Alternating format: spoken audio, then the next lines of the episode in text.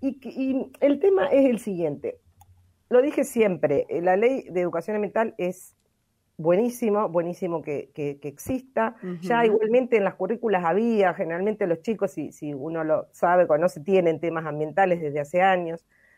Pero a mí siempre, y eso lo, para pensar en conjunto, cuando una ley sale por unanimidad o es algo como imperioso para toda la sociedad, etcétera, pero en los tiempos que vivimos de grietas y de manejos y de y en el sistema en el que vivimos, a mí me hace ruido, no me hace ruido la ley del ambiente, sino que salga así como ¿Por qué? Porque no está tocando intereses concretos actuales. Porque ¿por qué no sale, por ejemplo, la ley de presupuestos mínimos de humedales? ¿Por qué hay tanto lobby con la ley de etiquetado frontal? ¿Por qué hay tantas cuestiones con, con situaciones, con leyes que vendrían a regular situaciones actuales peligrosísimas? Entonces, eso es donde yo por ahí pongo el foco. Mm. No es que estoy enojada, es que está bien, es una política a largo plazo, me parece genial, me parece muy bien las políticas a largo plazo, pero estamos viviendo una crisis ecológica tremenda en el mundo que requiere, a mi entender, de eh, políticas públicas urgentes. Entonces, una cosa también llamativa, por ejemplo, estuvo Trota y Cabandier, tituló, por ejemplo, Infocampo a esta novedad, para, ir mirando a todos los costados, como que el título de Infocampo es que se promulgó la ley sin la presencia del ministro de Agricultura, ni ahí ni en la redacción. Como diciendo, bueno, eh, no estaba en la redacción de la ley, sino solo cultura, eh, digo, educación y ambiente, que está bien, le compete, pero ¿qué pasa? ¿Qué, ¿Qué, es lo que siempre, qué es el modelo que estamos cuestionando y que se cuestiona? Entonces, que no esté Basterra, que esté al costado, me parece llamativo también, porque como que no se está involucrando las políticas de este sistema de, del agronegocio, por ejemplo, que tenemos dentro de la ley de educación ambiental. Y por otro lado, el presidente, viste, digo, ¿con quién habla? Porque le dice, como le dije a Nico y a Juan, por Cabandía y Trota, así se refirió el presidente, la necesidad, dice, hablé con ellos, la necesidad de educar, esto palabras textuales del presidente, la necesidad de educar a las nuevas generaciones, la importancia del ambiente, algo que a mí no me enseñaron, que es cierto también, algo que en aquel siglo no nos enseñaban, se refería al siglo XX, que contaminábamos sin saber, etcétera. No todos contaminaban sin saber, muchos saben, contaminan igual. Claro.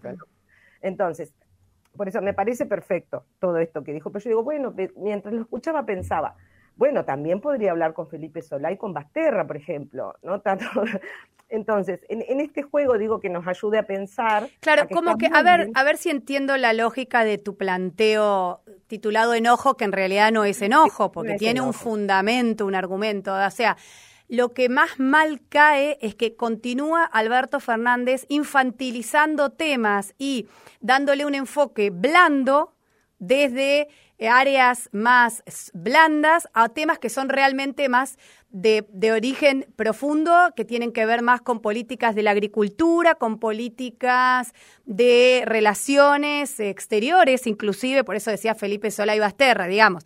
Viene por ahí un, caso similar a cómo está tratando Alberto Fernández un poco la comunicación con una mirada muy paternalista y que subestima mucho a su audiencia. Sí, así lo siento yo. Efectivamente, qué bien, feliz día al periodista, chica, porque realmente, gracias a Dios que yo soy columnista, comunicadora ambiental y que puedo tener una periodista al lado, porque como me bajás mi idea, eh, solo un periodista excelente como ustedes, chicas, lo puede hacer. no, ay, pero ¿qué pasó? el enojo se le fue, se le fue el enojo. No, no estoy enojada, enojada de una manera porque vieron que soy así como intensa. Sí, por supuesto no es enojo, pero sí es como diciendo, uy, pucha, Alberto, tu comunicación, ¿viste? Porque tengo ganas de decirle, se ve que alguien igual le dijo algunas cuestiones porque él dijo que el presente, como hablábamos en su momento, cuando hablaba del futuro, no, el presente, habló del presente, que esto es importante para el presente, habló de los modos de desarrollo, de los sistemas de, de, cuando pensaban que se podía como hacer cualquier tipo de cosa, que la industria tiene que tener, eh, tiene que estar, no dijo la palabra controlada, pero dijo no se puede hacer cualquier cosa, bueno, dijo varias cosas así como, como un, la verdad que el discurso fue buenísimo, es como que escuchó algo, decir, bueno, no puedo decir tanto para el futuro porque las cosas están ocurriendo ahora, entonces eh, no se puede vivir en un mundo así. Mm. Después, pero es como que él romantiza algunas cosas, porque vos decís infantiliza que por ahí es mejor, Porque yo digo, romantiza, entonces, entonces romantizó un poco qué pasó en la pandemia. Yo tenía miedo que diga que aparecieron los delfines. No, o, los ciervitos. ¿Te acordás los ciervitos? De ejemplo, Concordia, los... Los ciervitos, en, claro porque esto es otra cuestión Pero no lo dijo, no lo dijo. No, gracias a Dios no, pero sí dijo que en la pandemia se demostró que como no andábamos en auto y como qué sé yo, que las aguas estaban limpias, que el aire estaba limpio. Pero es mentira, porque yo leí en el Washington Post un informe que daba cuenta de que a pesar de la pandemia las emisiones de carbono no descendieron, al contrario. Exacto, exacto. Entonces, por eso, cuando uno va, hay que ir a lo profundo a veces. Es cierto que en algunas ciudades, y es cierto, al principio de la pandemia, cuando hubo un cierre total en todo el mundo prácticamente, es verdad que el aire estaba más limpio porque algunas, algunas pocas industrias dejaron de emitir y por los autos y una cosa. Entonces el aire por ahí ahora. Que veíamos esas fotos, ¿te acordás? Satelitales de ciertas ciudades con alta contaminación industrial que se veían, que antes no se veían por el humo, pero eso duró dos meses. O menos, menos, menos. porque en realidad enseguida se empezaron a, por supuesto, a, decretarse como esenciales algunas actividades que, en realidad lo son, y bueno, muchas empezaron a funcionar después rápidamente. Las aguas se siguieron contaminando porque los que tiran los efluentes a las aguas lo, siguen, lo siguieron tirando, en las industrias, etcétera. Acá se siguió fumigando porque también era esencial. Entonces, e, ese tipo de cosas es que yo digo, bueno, no, no romanticemos tanto, eh, ah, el hombre, no andamos en auto, porque eso también es un discurso que a mí me preocupa, ¿no? Alberto lo tiene muchísimos, pero bueno, él es nuestro presidente, de, decir, bueno, mm, la, culpa es individual o la responsabilidad o nosotros, que por supuesto y que desde este micro fomentamos la responsabilidad individual en qué hacemos nosotros como para convivir mejor con nuestro ambiente y con los demás humanos y con todo. Eso por supuesto que es así. Pero después algunas gravedades ocurren por algún tipo de, eh, por el sistema de que tenemos de desarrollo. Entonces como que hay un, tendría que haber un fuerte debate sobre eso, es a mi entender lo importante. No es que le quiero dar con un caño ni nada, me parece buenísimo, celebro la ley, tarde pero la celebro, de todas maneras, quiero que pensemos sobre esto, sobre, sobre algunas cosas que hay que tomar, porque en Entre Ríos, por ejemplo, tenemos, eh, si, si se bajara algunas cuestiones que dice el presidente, como, como por ejemplo que mm, el, desarrollo industrial, esto decía, no permite cualquier cosa, que es, poca, eh, que es un poco la demanda que nos viene en este tiempo, dice, el desarrollo exige primero un crecimiento igualitario, un crecimiento que no contamine, etcétera, etcétera, pero, pero después, por ejemplo, ¿qué nos pasó en Entre Ríos? Por cerca de las escuelas nomás quería extender la fumigación, digamos, a 3.000 metros. Y no lo logramos ni con fallo del superior tribunal. Eh, entonces, hay un poder ejecutivo que es del mismo color político que el presidente. Entonces vos decís, ¿dónde está? No, tal vez no la tenga tanto la culpa, o no sé si la culpa, la responsabilidad del mm. poder ejecutivo, sino otros tipos de poderes supranacionales y que influyen en este tipo de desarrollo, ¿no? Pero entonces el verdadero, el, el, el, planteo, el, perdón, el, no me sale la palabra ahora, ¿ves? Cuando me pongo seria, me pongo, me pongo, me trago. Bueno, ahora después vamos a hablar, cuando terminemos de hablar de las cuestiones serias, vamos a hablar de la polinización, ah, de las flores, de los limones gigantes que tiene la doctora Gaby. Limones gigantes. Sí, vamos a hablar de todo eso. Porque este micro también, además de llevar estas cosas, que tiene que traer un poco de alegría. Sí, pero. Porque con la alegría se construye también, ojo. Con la alegría y con el amor se hacen las cosas. ¿eh? Pero absolutamente, absolutamente. Pero quiero pedirte, doctora, em, si, a ver si es posible, em, dos o tres lineamientos principales de la ley mm. de educación ambiental, como para que por ahí las que no estamos como nosotras 100% en tema, entendamos de lo que se trata. ¿Qué es una ley de educación, una ley integral de educación ambiental? ¿Qué significa? que vamos a tener educación ambiental en las escuelas, medio que ya en algunas ya había, ¿no? En el sistema formal, no formal, va a haber una estrategia nacional de educación ambiental, o sea, eso va a venir de un desarrollo posterior, o sea, ahora está la ley y después tienen que todos los actores empezar a generar una estrategia que se llama la ENEA, Estrategia Nacional de Educación Ambiental. Eh, tiene unos objetivos muy precisos, que es un abordaje interpretativo y holístico en, lo que es la educación ambiental, eh, pensada como eh, desde un enfoque que permita comprender la interdependencia de todos los elementos que conforman, interactúan en el ambiente, todo esto que estamos nosotros siempre diciendo acá, ¿no? Pero bueno, trasladado como currícula en las escuelas, ¿no? El respeto y valor a la biodiversidad, el principio de equidad, principio de igualdad desde el enfoque de género, interesante también, habla de esta, del ecofeminismo, o sea, tiene unos objetivos maravillosos la ley. Pero también yo en esto quiero decir que después tenemos que ser todos, em, pedir para que se aplique y que se haga la estrategia y que se trabaje sobre esto, porque después pensaba, mientras también leía la ley, y, todo esto pensaba en la ESI también, que también tiene una ley, que es del 2012. Y, ahí estamos. No, Entonces, a duras penas, a los tumbos, cuando la escuela quiere sí, cuando la escuela no quiere no. Por ahí es un tema más polémico que este, ojo, en las escuelas. Eh, creo que en las escuelas el tema ambiental no, no es un tema tan polémico, digamos, para algunos sectores, por eso también salió la ley por unanimidad. Entonces, Ahora, ¿qué debería haber incluido esta ley a ver, eh, para que sea polémica o para que toque sectores, intereses sectoriales? No, porque creo que toca todos los temas eh, que tienen que tocarse. Está bien, el tema es que va a empezar a, funcionar educándose desde ahora los chicos, y nosotros no sé si tenemos 20 años. Y no sé si, digamos, para... ¿Por qué? Porque eh, la problemática ambiental la vemos cuando ya ocurrió, es un proceso, es un proceso que lleva años la degradación ambiental. Entonces, cuando ya está el, tema, digamos, explotado, es cuando recién lo vemos. Y eso es algo que también tenemos que entender, que los temas ambientales son un proceso, que la contaminación es un proceso, que todo es un proceso y a veces largo, para darnos cuenta de algunas cuestiones, por eso es tan importante el principio precautorio que sienta el derecho ambiental, que es ante la duda, mejor cuidarlo.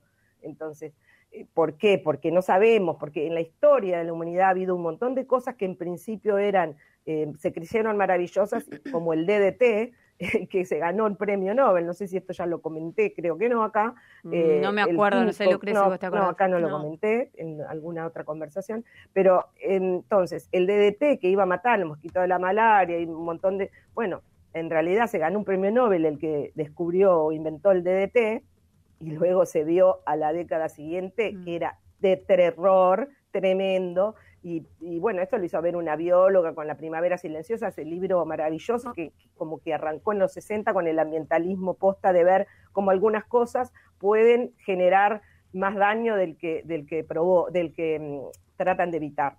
Entonces, eh, entonces, por eso te digo que esto hay que verlo siempre, los temas ambientales, con un en, un proceso. Entonces, yo digo, ahora estamos ya con una crisis climática muy importante eh, y ecológica a nivel mundial, que está muy bien la ley de educación ambiental. Tendría que haber llegado 20 años antes. Ahora, 20 años después, si no cambiamos el sistema de producción y consumo, está bien que seamos más conscientes y seamos más conscientes eh, en lo que tenemos que hacer nosotros, por ejemplo, de, la basura, de esto, el otro, que pone mucho foco el, gobierno en este tipo de cosas, ¿viste? Que me parece fantástico, por eso no, no digo que esté mal, pero digo que por otro lado, después tenemos otro tipo de políticas o eh, o que no ni siquiera podemos acceder, porque ahora invitaron a, gente de, organizaciones campesinas a la presentación, etcétera, pero después a la hora de, de definir cuestiones ambientales y alimentarias en el mundo, como son ahora, eh, no, no, no pueden ni participar, no se lo puede escuchar, no se puede participar de los mm. Zoom de, de que participa Felipe Solá, porque sabe que le van a venir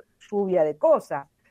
Otra cosa, digo, esta, esta tarde hay una, un conversatorio que por ahí al que le interesa lo del trigo, que todo esto está vinculado con eso también, porque fue Argentina con, con, con, interés, con interés, con científicos del Estado, hace este híbrido, que habla, este híbrido, perdón, este transgénico, el HB4 del trigo, eh, lo hace con el CONICET y Bioceres. Entonces, como que hay, hay así como un poquito de estas cuestiones. Si a alguien le interesa, hoy a las 19 hay un conversatorio interesantísimo con gente de Brasil, porque el 10, chicas, ahora, el 10 de junio, se vuelve a tocar el tema del trigo transgénico en Brasil, que si Brasil lo aprueba, Argentina lo produce, porque mm. tiene esa cláusula condicional, ¿no?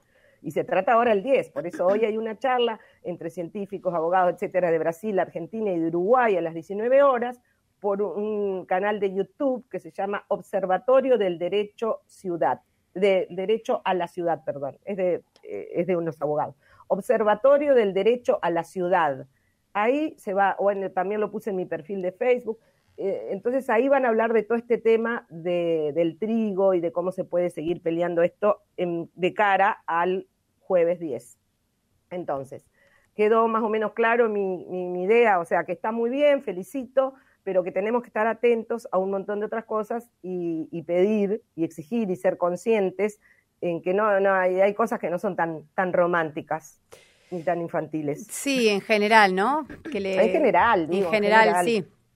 Bueno, Lucre. que por ahí excede al país, me refiero que excede al Poder Ejecutivo, y eso también lo quiero dejar claro porque no es como que esté todo en manos de Alberto Fernández, no, hay intereses como mucho superiores y supranacionales en todo este, este tema, ¿no? Tenemos mensajes como cada martes. Llegaron dos audios, llegaron dos audios, no los ah. chequeé, se los pasé a Mauro. Uh, eh, Chequea los Mauro por las dudas. ¿Ya están chequeados? Ya están, bueno, muy bien, entonces los escuchamos. Cuidando. Lo que veo que está sucediendo con el presidente Alberto Fernández por el tema comunicación, tiene un, una gran, un gran déficit. Y es lo que está sucediendo con todos los dirigentes que están eh, militando el oficialismo a través del justicialismo, del Partido Justicialista. Hoy tenemos políticos que no están a la altura de los ciudadanos porque hablan un lenguaje pura y estrictamente de escritorio, eh, de, de oficina. No salen a caminar, no son propios de los barrios, sino que son propios de urbes, donde están eh, encasillados en un mundo, en un mundo estrictamente este, de oficina, y lo que falta acá son personal, eh, personas, perdón, personas militantes que salgan desde los barrios y para ello lo que hace falta, hace tiempo, son la apertura de las comisiones vecinales. El justicialismo cerró las comisiones vecinales, no, las ha abierto, ha este, con eso perjudicado la práctica de la militancia en personas que eh, pueden ascender desde el barrio conociendo todos los términos y condiciones y conocimiento de lo que significa un barrio común y corriente y su problemática de entorno ambiental, eh, social, económico, pero desde el pie, desde el pie, ¿se entiende? Entonces tenemos productos como Alberto Fernández que solo hablan desde el escritorio y desde un archivo de oficina. Eso es lo que está pasando. Así que si no cambia, vamos a seguir teniendo Alberto Fernández para rato. Hola Radio Ciudadana, bienvenido a la Ley de Educación Ambiental, bienvenida a la Ley de Educación Ambiental, así se dice. Este, más allá de los modos y formas que lo haya dicho el presidente, lo importante es que esa ley se, establezca, que se haga en el boletín y se ponga pronto en la práctica. Pero más allá de eso, me parece que eh, la educación ambiental tiene que partir por cada uno de nosotros. Primero aprender nosotros y llevarlo a la práctica, porque una cosa es que uno hablemos, digamos y nos informemos, pero a la hora de lavar los platos no sabemos qué tipo de detergente usamos, a la hora de ir al baño no sabemos dónde va nuestra caquita, dónde va a parar, si hay sistemas cloacales, si hay tratamientos cloacales o no, dónde va a parar. Este, creo que tiene que haber un poquito más de compromiso y menos hipocresía en ese tema. Eh, todos nos cortamos las venas y nos dejamos la vestidura con el tema de ambientalismo, pero creo que son muy contaditos y creo que me sobran los dedos de la mano, los nueve dedos de los diez que tengo, debe haber una sola persona que pueda comprometerse y hacer las cosas que debe hacer con respecto al cuidado del medio ambiente. Eh, eso quería decir. Eh, empieza por casa, empieza por uno mismo, el aporte, cuando tiras la basura, qué basura, separás la basura, no la separás, qué tipo de detergente usás, este, contaminás con el auto, con la moto, eh, las calles de tu barrio, salís en campaña con vecinos y limpiás el barrio, la costa del río, estamos todos esperando que los demás hagan y de la forma que a nosotros nos parece, pero nosotros no hacemos nada. Eh, eso lo veo diariamente. Eh, muchas gracias, que pasen lindo y bueno, más compromiso. Bueno, ahí estaban los mensajes, doctora Gaby, si quiere agregar algo más. No, me parecen ambos mensajes correctos, interesantes, eh, una mirada importante, es cierto que empieza por uno y es cierto que uno tiene que concientizarse de algunas cuestiones para poder eh, colaborar y ser mejor con el de al lado, que eso también lo venimos haciendo y gestando desde acá el conocimiento y la responsabilidad personal. Eso no quita lo que también decía yo, de que hay otros intereses que hacen que, que bueno, que algunas cosas, por más que yo use el cepillito de bambú, mm. eh, por decir, o no, o no, o cuida alguna cosa, si tampoco vamos tras que haya políticas públicas de cambio de, del desarrollo, del tipo de desarrollo que tenemos, eh, solos no vamos a poder, a eso es lo, es lo que voy. Sí o sí lo tenemos que hacer, como dijo el señor, me parece espectacular, pero también saber que tenemos que exigir otras cosas. Bueno, muy bien, doctora Gaby. habiendo cubierto el ángulo informativo y de análisis y de reflexión, pasemos al, a lo importante. Vamos a lo importante. ¿Qué pasó? ¿Cómo es eso de que usted intentó polinizar una flor? O sea, usted quiso polinizar, no entiendo. No me da la cabeza para imaginarme la situación. No, eh, ¿Quiso hacerse la abejita usted? Lo iba a decir el, otro ah, que quedó pendiente. No, pasó lo siguiente que me decían que la polinización, bueno, viste que la polinización es el tipo de reproducción sexual que dijimos de las plantas, que no hablé de la sexuada, que me quedó colgada, que es en realidad, ¿se acuerdan? La mandarina no tiene semillas, ¿cómo se propaga? ¿Entienden? o sea, quedamos ahí, dije, ay, entonces no hay más mandarinas sin semillas, no, porque se propagan de una forma asexuada. Nacen de una, una cruza sexuada, un híbrido, pero luego al, ser híbrido y no... No tienen autorreproducción, claro. Tiene una manera de propagación que es por esquejes, por qué sé yo, depende cada planta el tipo de propagación, que es en realidad como si fuese un, pedacito de esa planta, ¿viste? Cuando sacas un gajo de una planta, que lo debe saber Betty, todos lo que, los, nuestros oyentes ah, Betty seguro. sí. Eso es una manera de propagar asexuada, o sea, no incluye el intercambio de gametos, o sea, vos sacas un gajo de una planta y como que haces un clon, por decir así. Bueno, eso harán los viveros forestales de las mandarinas sin semillas, ¿me entienden? Las propagan, una vez que se generó, que crearon el, híbrido, las propagan asexuadamente posterior, posteriormente. Entonces, la polinización, que es la reproducción sexual de las plantas, que es cuando eh, va de una flor macho a una flor hembra, eh, los polinizadores actúan en general, son polinizadores, también el agua, el viento son polinizadores porque arrastran una semilla, etcétera, bla. Pero bueno, en definitiva, que conocemos las abejas, los colibríes, los insectos, también pues, que van, eh, ellos liban, por ejemplo, en una flor, queda, les queda el polen pegado. ¿Vieron cuando viene una abeja toda amarillita? Es todo polen, por ejemplo, entonces va a otra planta. No miro las abejas en detenimiento, les suyo, salgo corriendo, terror. No, bueno, pero puedes ver una foto. Yo sí las miro, les saco foto. Bueno, todos los bichitos, pero bueno, van y llevan, por ejemplo, polen a otra planta. Si es de la misma especie, bueno, ahí se va a polinizar, bla, bla. Y yo entonces un día tengo una flor, una planta, eh, que es tipo la dama de la noche, le dicen algunos, no, recuerdo el nombre científico, que da flor, una flor que dura solo una noche. Entonces, esto para que tengan en cuenta que hay polinizadores nocturnos también. Sí. No son solo los diurnos. Y los polinizadores nocturnos muchas veces son algunas polillas. Y, por ejemplo, el murciélago. Algunos tipos de murciélagos son polinizadores nocturnos. Esta flor tiene, o sea, muy grande. ¿El murciélago poliniza a una flor? El murciélago poliniza y a mi flor la iba a polinizar. Tendría que polinizar los murciélagos. Entonces, ¿qué pasa? La flor es muy grande, por eso tiene que ver la forma, los tipos de flor para ver quién es el polinizador. Hay algunos claro, un murciélago tiene que ser una. Imagínate una margarita, la destruye toda. No, un florón, ¿eh? porque es una flor esa grande que se va abriendo. Sí, me imagino. una boca muy grande. Qué lindo. Que, dura solo una noche. Yo me quedé mirando a la tardecita y te juro que veía que se movían las, las hojitas. porque Iba creciendo se iba abriendo, se iba abriendo, yo le iba sacando fotos, bla, bla. Bueno, entonces dije, ay, no hay murciélagos, no estoy viendo murciélagos por mi zona. Dije, esto la poliniza el murciélago. Me fui, googleé todo, don Google, y veo que una señora decía cómo polinizar. Pues esa flor tiene como su parte hembra y su parte macho dentro de la misma planta, dentro de esa misma flor. Entonces, si entra el murciélago a polinizar, toca, no, no sé cómo se llaman técnicamente, estambres, estigmas, qué sé yo, se llaman algunos, y de la hembra y lo pasa al macho cuando va saliendo. Entonces, poliniza la flor. Y de ahí sale una fruta que se llama pitaya o pitajaya, le dicen algunos. Entonces, yo dije, yo quiero una pitaya porque no tuve nunca. Bueno, leí y me fui, decían que con un pincel, bueno, no me salió, perdón. A, todo esto, claro, sí, spoiler, no, lo lograste. Pero yo dije, yo estoy haciendo como si fuese una inseminación artificial. Claro, ¿y sí o no? Sería como una inseminación artificial. eso fue hace ahora, hace unos meses, pero yo maravillada igual, porque todo aprende. Porque fui primero, yo no encuentro, no encuentro, agarré un cepillo de dientes, chicas viejos. La no, pobre Flor.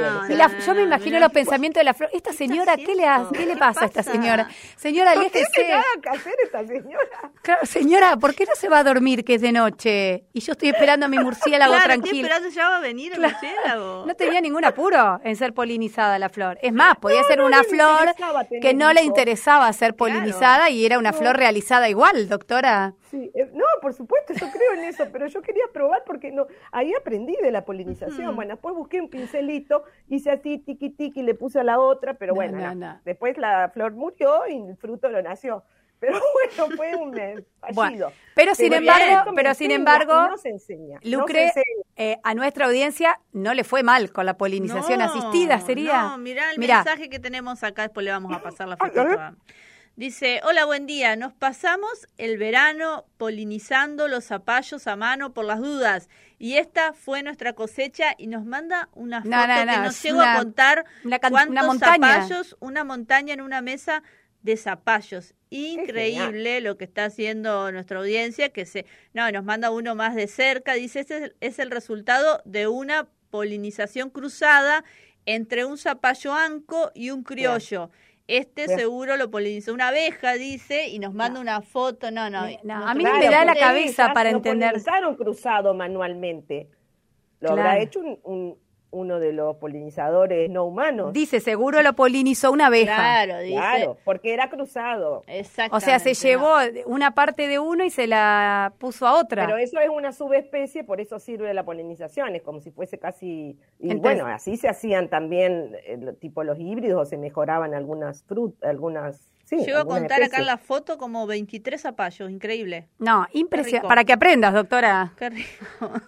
Sí, igual, el zapallo, el zapallo bastante rendidor, te voy a decir. Sí, sí, yo cuando tenía en mi huerta era impresionante. Cuando, crece, cuando bueno, nacen, nacen. que practique, porque está perfecto. todo agricultor puede practicar si no está haciendo ningún daño. No, claro.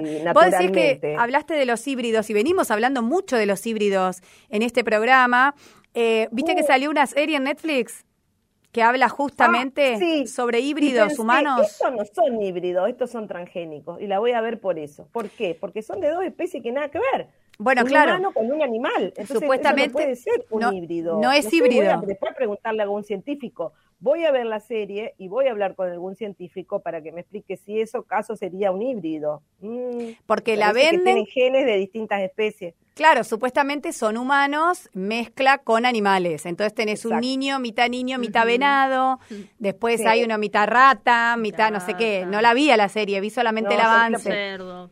Sí, la vi, la vi. La vi el fin de semana. Ah, ¿viste la serie? Sí, también hablaron chicos de Ah, ¿y? Para que Lucre la vio. Ah, sí, le me queda el último capítulo verla, pero está buena, está, interesante. habla de un virus, de una pandemia también, y es una situación de un laboratorio. Vamos a terminar. Está claro, ¿viste? Con mitad murciélago vamos a terminar. Con... Quedás ahí, ¿viste? Diciendo, mm, bueno, no está tan lejos la ficción esto, nos falta mm. el. Yo me voy a quedar como la el niño venado, nada más. porque hay una, hay, hay, hay una que creo que no es que es una mezcla de eh, la cebra con el caballo, ahora no sé quién es la hembra y el macho, cómo se reproducen y sale como una que se llama algo como cebraya. Yo soy así, yegua y loca. Oh. Y rayada, perdón. Y así terminamos. Bueno, y así nos despedimos. La cebraya. Así nos despedimos, doctora, porque tenemos que ir a la pausa y tenemos que cerrar el programa, pero bueno, como cada martes es un placer escucharla divertirnos. ¿Sí, sí, la estoy despidiendo, doctora. Se me cortó justo. Bueno, bueno, perdón. Bueno, chicas, chao, las quiero. Espero mañana, porque mañana también habrán de hidratación. No sé si mañana, pero también el doctor Belmonte, García Belmonte, ¿no? Que, se, que hace el micro sobre cannabis. Ahí se ve una hibridación, siempre hay, se generan muchos híbridos. Y... Ay, se está cortando, me parece que tiene problemas con internet la, la Sí, la perdimos, ¿no? La perdimos. Bueno, eh, era la doctora Gabriela Pérez, lamentablemente ahí en el final se nos cortó la comunicación, pero bueno. ahí está, va y viene. Es un híbrido. Está tan cebraya, está hermoso. Bueno, me voy, chicas, las dejo. Sí, chao, doctora. Chao, chao. Chao, chao. Gracias, como siempre. Nos vamos a la tanda brevísima y volvemos y nos despedimos. Dale, dale. Sumate y participa en las mañanas periodísticas de la Radio Pública de Concordia. Inicio espacio publicitario.